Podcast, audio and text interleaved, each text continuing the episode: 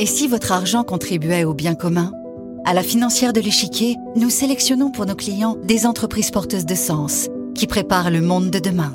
La financière de l'échiquier, investir pour un patrimoine responsable et engagé. La financière de l'échiquier vous présente tout sur votre argent. J'ai trois enfants, dont deux qui sont encore au lycée. Franchement, je sais pas comment je vais financer leurs études, surtout s'ils font une filière longue ou une école privée. Moi, je suis obligée de garder des enfants euh, le soir ou le week-end, en plus de mes études. Euh, je ne peux pas faire autrement euh, si je veux m'en sortir financièrement. Le constat est implacable. Les très chères études, ça peut vite devenir des études très chères. Mais commençons par une bonne nouvelle. Frédéric Vidal, la ministre de l'Enseignement supérieur, a annoncé au micro d'Europe 1 que pour la deuxième année consécutive, les droits d'inscription à l'université ne vont pas augmenter à la rentrée 2021 à cause de la Covid-19. C'est bien, mais l'annonce concerne uniquement la fac. Quid des écoles privées Et puis, on parle là uniquement des frais de scolarité. Si les études ont lieu dans une autre ville que celle des parents, et quand on sait que les cursus supérieurs durent généralement 5 ans, eh bien la facture totale peut vite grimper jusqu'à 150 000 euros. Bref, quand on est parent, mieux vaut anticiper les éventuelles études supérieures de ces chérubins. Bon, pas besoin d'avoir fait Sciences Po ou l'ENA pour saisir le thème du jour. On parle financement des études aujourd'hui dans Tout sur votre argent. Faut-il mettre de côté pour ses enfants? Et comment? Que faire si je n'ai pas les moyens d'épargner? Le prêt étudiant, c'est vraiment une bonne solution? J'ai posé toutes ces questions à Jérôme Dédéian, président de mon partenaire patrimoine, un conseiller en gestion patrimoine online. Je suis Jean-Philippe Dubosc et bienvenue dans Tout sur votre argent, le podcast qui parle cash. Bonjour Jérôme Dédéian. Bonjour Jean-Philippe. Jérôme, les parents sont-ils tenus de financer les études supérieures de leurs enfants? Eh bien oui, Jean-Philippe, les parents sont tenus par le Code civil de nourrir, d'entretenir et d'élever leurs enfants, ce qui comprend le financement de leurs études, sauf dans de très rares cas où ils peuvent prouver qu'ils n'en ont absolument pas les moyens. Mais ces cas sont rares, hein. il y a vraiment une obligation parentale issue du Code civil de payer l'éducation de ses enfants et leurs études supérieures. D'accord. Combien coûtent en moyenne les études supérieures en France? Alors évidemment, c'est très large. Si on veut donner une fourchette immédiate euh, à nos auditeurs, on peut dire que ça coûte quelques centaines d'euros pour un étudiant qui irait à l'université publique française et qui serait encore résident chez ses parents pendant la durée de ses études parce qu'il va dans une université à côté du domicile familial, à pas loin de 30 000 euros à l'autre extrême s'il va dans une école privée très cotée et qu'en plus on est obligé de lui payer son logement, ses transports et sa nourriture pendant la durée de ses études. Qu'est-ce que je peux faire, euh, moi par an, si je n'ai pas les moyens de financer les études de mes enfants ou si je m'y suis pris trop tard? Il faut évidemment aller chercher toutes les aides qu'on peut aller chercher. Il y en a de nombreuses. Hein. Ça va évidemment de beaucoup d'écoles qui ont des tarifs différenciés en fonction de la situation financière du foyer dont vient l'étudiant et de la situation financière de l'étudiant. Il y a évidemment tous les systèmes de bourses. En premier lieu, les bourses de l'État. Et puis les bourses de la région qu'il faut aller voir. Car comme vous le savez, c'est la collectivité territoriale région auquel est rattaché l'enseignement supérieur. Et puis ensuite, si ça ne suffit pas, eh bien, il y a encore deux grosses options de financement que peut choisir le jeune étudiant. Premièrement, il peut évidemment aller chercher un prêt étudiant auprès de sa banque ou il peut aussi essayer de cumuler une activité rémunérée, un petit boulot comme on dit, pour compléter le financement de ses études et de son train de vie pendant la durée de celle-ci. Et puis il y a l'alternance aussi, il y a l'alternance qui se développe, euh, euh, y compris dans l'enseignement supérieur maintenant. Alors bien sûr, et en fait l'alternance, elle n'avait pas la cote et elle l'a désormais énormément tant auprès des étudiants des entreprises, pour une raison extrêmement simple, c'est que le rythme d'alternance entre des périodes de travail rémunérées et des périodes à l'étude permet vraiment d'acquérir pendant la durée de ses études une formidable expérience professionnelle. La majorité des alternances débouchent sur un emploi, souvent dans l'entreprise dans laquelle on a fait son alternance.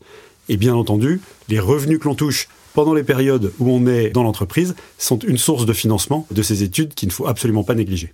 Alors finalement, Géraud, n'est-il pas plus simple que mon fils ou ma fille prennent un prêt étudiant, sachant que ces crédits proposent en ce moment des taux d'intérêt inférieurs à 1% Oui, alors c'est vrai que les prêts étudiants sont pas chers du tout en taux d'intérêt en ce moment. simplement, avant de faire appel à un prêt étudiant, il faut avoir un certain nombre de points très importants en tête. Le premier, c'est que il est beaucoup plus facile de trouver auprès de sa banque un financement pour ses études supérieures si on court après un diplôme qui normalement vous donne un sésame pour l'emploi, une facilité d'entrée sur le marché du travail avec un premier salaire élevé. Le deuxième point, c'est que euh, les banques demandent souvent des garanties. Elles demandent notamment aux parents de se porter caution. Et ça, ça n'est pas toujours possible, parce que si vous faites appel à un prêt étudiant, c'est peut-être que vos parents n'ont pas les moyens de financer vos études, donc ils n'ont peut-être pas de quoi fournir à la banque la garantie qui va bien. Et dans ce cas-là, Vous avez l'alternative du prêt étudiant garanti par l'État, que vous pouvez aller chercher parce qu'il n'y a pas de caution. Mais évidemment, même s'il a été multiplié par 5 en volume dans le cadre du plan de relance, en 2021, il va concerner 67 500 étudiants sur 2 700 000 étudiants français. Donc euh, il faut se lever de bonne heure pour essayer de le décrocher. Et puis, euh, il y a des sociétés comme la startup Smarto qui font désormais des prêts étudiants sans caution, mais elles aussi, elles ont leurs critères de sélection sur la qualité du diplôme après lequel vous courez. D'accord. Faut-il que je souscrive des placements au nom de mes enfants? Alors je ne le conseille pas. Si vous avez plusieurs enfants et compte tenu de la fourchette qu'on a évoquée de variété des prix des études, vous aurez en fait une moyenne à financer. Et donc vous avez plutôt intérêt à prendre un produit de placement à votre nom pour mettre de côté de quoi financer les études de vos enfants et vous piocherez dans ce chaudron que vous aurez rempli en fonction des besoins de chacun de vos enfants pendant la durée de ces études. Quel est le placement le plus adapté pour le financement des études des enfants? Alors celui qui était le favori des Français pour mettre de côté de l'argent pour financer les études de leurs enfants il y a quelques années, bah, c'était tous les placements à taux garanti de type livret, de type plan d'épargne logement, etc. Mais aujourd'hui, compte tenu de leur plafonnement et du coût des études, d'une part, et deuxièmement du fait qu'ils ne rapportent plus rien, 0,5 pour le livret A, 0,7% net pour le PEL, ça n'est plus du tout la panacée. Si vous avez l'intelligence de vous y prendre tôt, vous avez un peu de temps devant vous, et donc là, il y a un placement que nous conseillons systématiquement, qui est l'assurance vie, puisqu'il vous permet, premièrement, vous pouvez faire un choix de placement à l'intérieur qui est adapté à la durée du financement des études de votre progéniture. La deuxième chose, c'est que s'il vous arrivait quelque chose avant que vos enfants aient fini leurs études ou avant qu'ils rentrent en études supérieures, grâce à vos avantages successoraux de l'assurance vie, en désignant vos enfants, vous êtes sûr que cet argent que vous avez mis de côté pour leurs études leur reviendra et qu'ils pourront le consacrer à cette fin. Oui, parce qu'il y a une franchise d'impôt quand même de 152 500 euros par enfant. Il y a quoi faire des études. Y a-t-il d'autres moyens d'optimiser le financement des études de ces enfants? Très souvent, les gens gardent rattachés à leur foyer fiscal leur enfant étudiant jusqu'à la limite d'âge de 25 ans, un peu au-delà euh, si on peut. Pourquoi ils le font? Parce qu'ils pensent que la demi-part que l'enfant leur rapporte va leur générer l'économie d'impôt, c'est très important qu'ils restent rattachés au foyer fiscal. En fait, vous avez une autre façon de faire, et auquel les gens ne pensent pas. Vous détachez l'enfant et vous lui déclarez le versement d'une pension alimentaire. Cette pension alimentaire est plafonnée à peu près à 6 000 euros. Vous déclarez ce plafond même si vous lui donnez plus que ça hein, pour financer ses études. Et vous, vous faites l'économie d'impôt sur cette pension qui est déductible et lui, il va pas payer d'impôt dessus puisqu'il n'est pas imposable, puisqu'il n'a pas de revenus. Et du coup, le levier fiscal est plus important que ce que vous rapporte la demi-part aux cautions familiales. D'accord, malin. En préparant ce podcast, vous m'avez parlé, Jérôme, de la donation temporaire d'usufruit. Qu'est-ce que c'est? Alors, c'est un terme barbare, mais qui désigne une chose assez simple. Ça consiste, si vous êtes propriétaire d'un placement qui vous génère des revenus, ou d'un bien immobilier que vous louez et qui vous rapporte des loyers, ça consiste à donner temporairement et évidemment, pendant la durée des études supérieures de vos enfants, quand ils ont besoin de cet argent pour financer leur train de vie et leurs études, à donner l'usufruit, c'est-à-dire en fait les revenus de ce placement ou les loyers de ce bien immobilier. Il y a un levier fiscal qui est très intéressant puisque vous, vous ne touchez plus ces revenus pendant cette donation temporaire et donc vous ne payez plus d'impôts dessus et votre enfant les perçoit et les déclare, mais comme il n'a pas de revenus par ailleurs, bah, il est très peu ou pas imposable, et donc il y a une partie de l'économie d'impôt que vous réalisez qui fait le financement des études. C'est assez efficace. Merci beaucoup Jérôme pour tous ces conseils. Merci Jean-Philippe. Voilà, si votre petit dernier vous annonce qu'il veut faire médecine, vous savez maintenant ce qu'il vous reste à faire.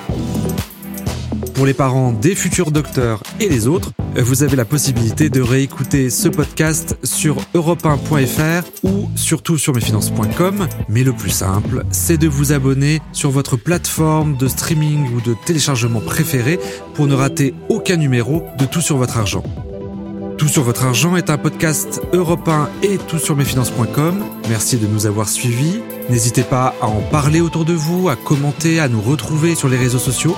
Je vous donne rendez-vous pour un nouvel épisode de Tout sur votre argent. On parlera d'un tout autre sujet parce qu'après tout, il n'y a pas que les études dans la vie. À bientôt. C'était Tout sur votre argent avec la financière de l'échiquier. Et si vous vous posez d'autres questions sur votre argent, si vous souhaitez savoir comment lui donner le pouvoir de changer les choses, écoutez aussi Un pied devant l'autre la série de podcasts dédiée à la pédagogie autour de l'investissement responsable, disponible sur vos plateformes d'écoute préférées. La financière de l'échiquier, investir pour un patrimoine responsable et engagé.